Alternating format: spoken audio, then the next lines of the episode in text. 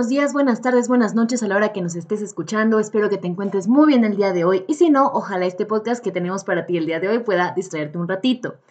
Hoy nos toca abrir un mes muy bonito, el mes de febrero, reconocido por tener el Día de los Enamorados y los años bisiestos. Y el podcast de hoy va a hablar de nada más y nada menos que el amor. Pero primero entiéndase que no trataremos el amor necesariamente desde un sentido romántico de pareja, sino el amor tanto para con el otro como para con nosotros mismos. Eh, la verdad es que estuve pensando bastante en cómo hacer este podcast porque no sabía si abordarlo desde un punto de vista filosófico y citarles a miles de autores que hablan sobre el amor, hacerles un storytelling o simplemente hablarles del amor desde mi propia experiencia. Y aunque tanto los filósofos como mis chismes amorosos pueden ser muy interesantes, eh, decidí mejor hablarlos desde el yo. Hace tiempo que no hago un episodio personal en el que yo les hablo a ustedes y me gustaría que el día de hoy me acompañaran a esta reflexión que he estado formulando por durante ya, hace ya varios años. Eh, y creo que lo primero, eh, comenzaré por la idea de que el amor se ha banalizado completamente. Y por banalizar me refiero a que se ha vuelto algo superficial, carente de sentido, monótono, fugaz y sobre todo mal comprendido. No sé si ustedes lo han notado, pero en los últimos años he visto que el amor se ha reducido a una simple interacción entre dos personas que se atraen, ya sea de manera física, amorosa, intelectual, vocacional, familiar o simplemente como una necesidad. Ahora bien, también es importante reconocer que en este último año he observado cómo los medios de comunicación han influenciado eh, ferozmente en este abrir de ojos o despertar de conciencia respecto al amor. Vemos eh, cómo ahora se informa respecto a las relaciones de abuso, eh, tóxicas, de conveniencia o de dependencia. Cosas que anteriormente se tomaban como normales ya son conductas inadecuadas o violentas.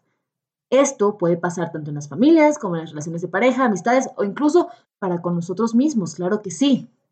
A lo que me refiero es que el amor no solo es un yo con mi novio, novia, pareja, cónyuge, esposo, esposa, sino que aplica otros aspectos y relaciones de nuestra vida que nos afectan tanto de manera positiva como negativa tanto en nuestras vidas privadas como públicas.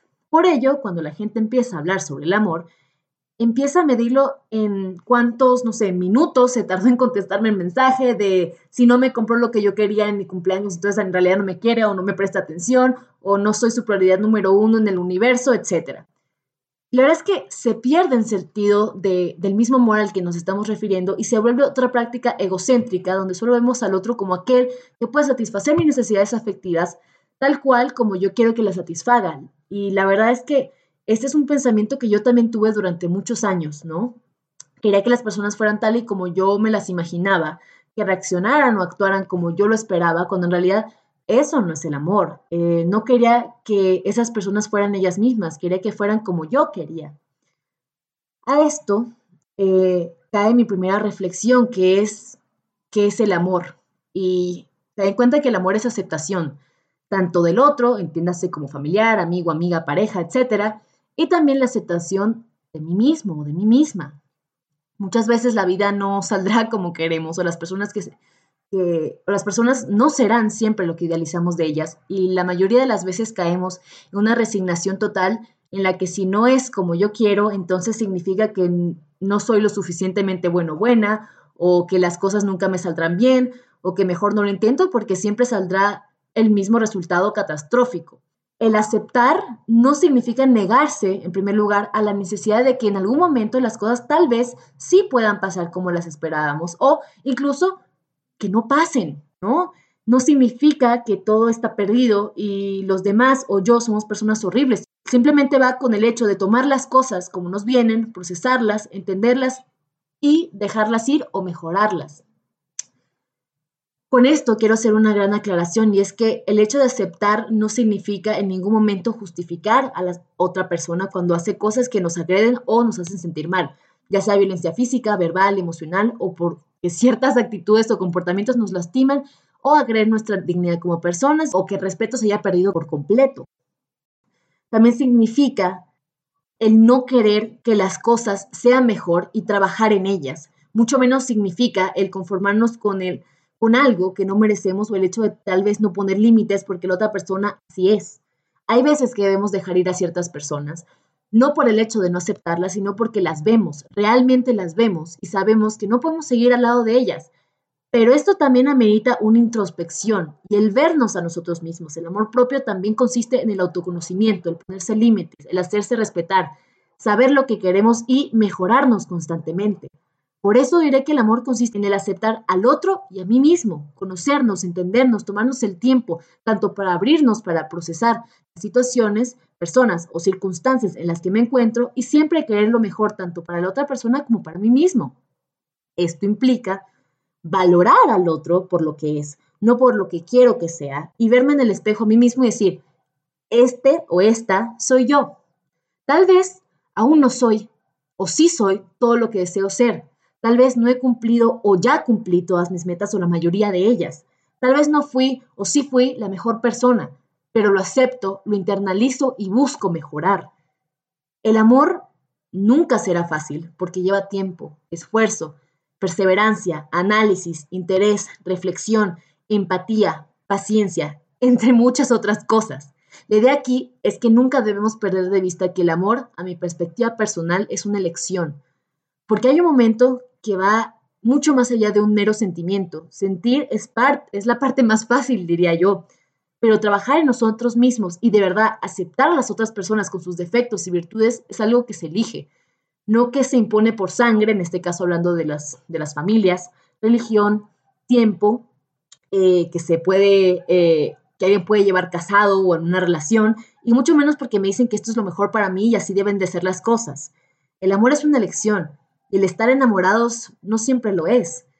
Y aquí viene otra distinción importante que me gustaría recalcar, y es que el estar enamorados no es lo mismo que amar a una persona. Eh, para mí el estar enamorado es un sentimiento, una emoción constante, un éxtasis total por ver, sentir o hablar con la otra persona. Al igual que creo que puedes enamorarte de muchas personas al mismo tiempo, cosa que creo que comparte también con el amor y es el que podemos también amar a distintas personas a la vez.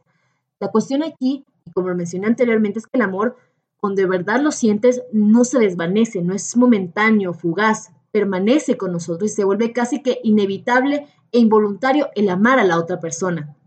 Es difícil, claro, pero sí creo que es algo que vale la pena cuando escogemos a las personas correctas para amar.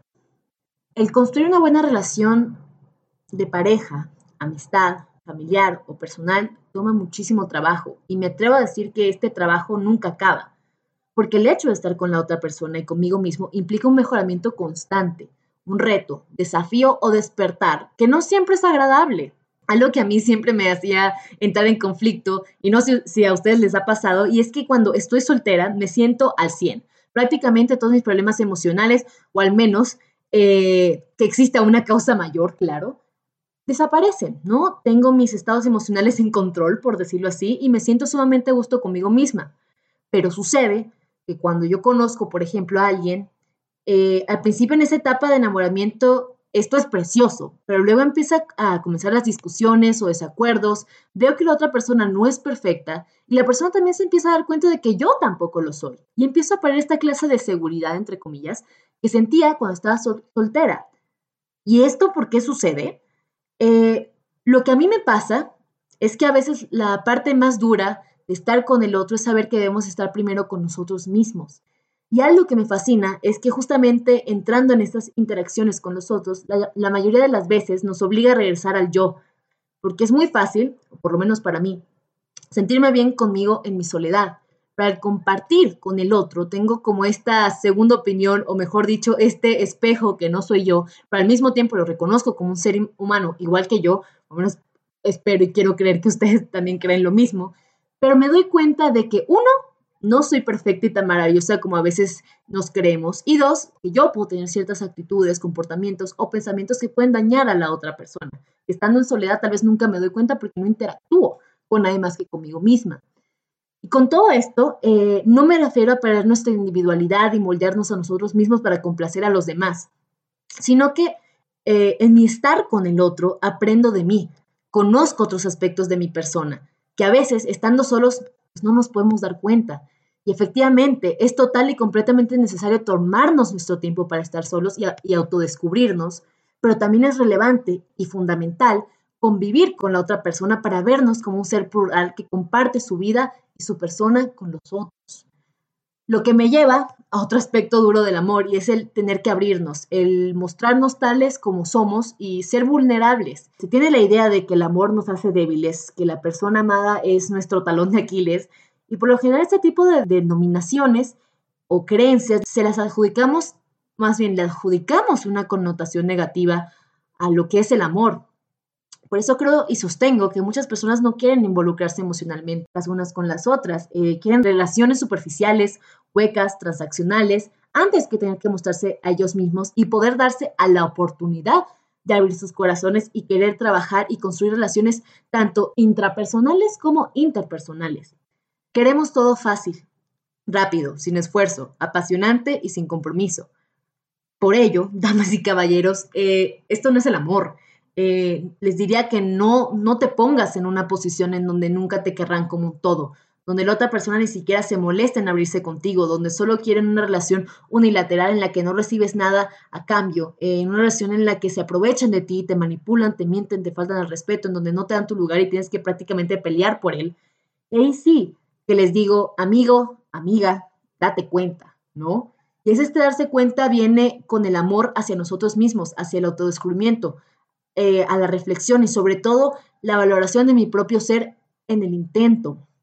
Como último eh, de esta pequeña reflexión que tenía hoy para ustedes, eh, quiero recordarles que me gustaría, más bien, algo que me gustaría dejarles es que el amor nos llena como personas, nos da sentido, nos ayuda a vivir, hace nuestra vida más deseable de vivirla y sobre todo nos lleva a este mundo filosófico en el que hay algo más allá de nosotros, que pero incluso en nosotros va mucho más allá de lo que nos imaginamos. Así que sean valientes, amen, entréguense, trabajen en ustedes, no sean egoístas y sean leales a ustedes mismos.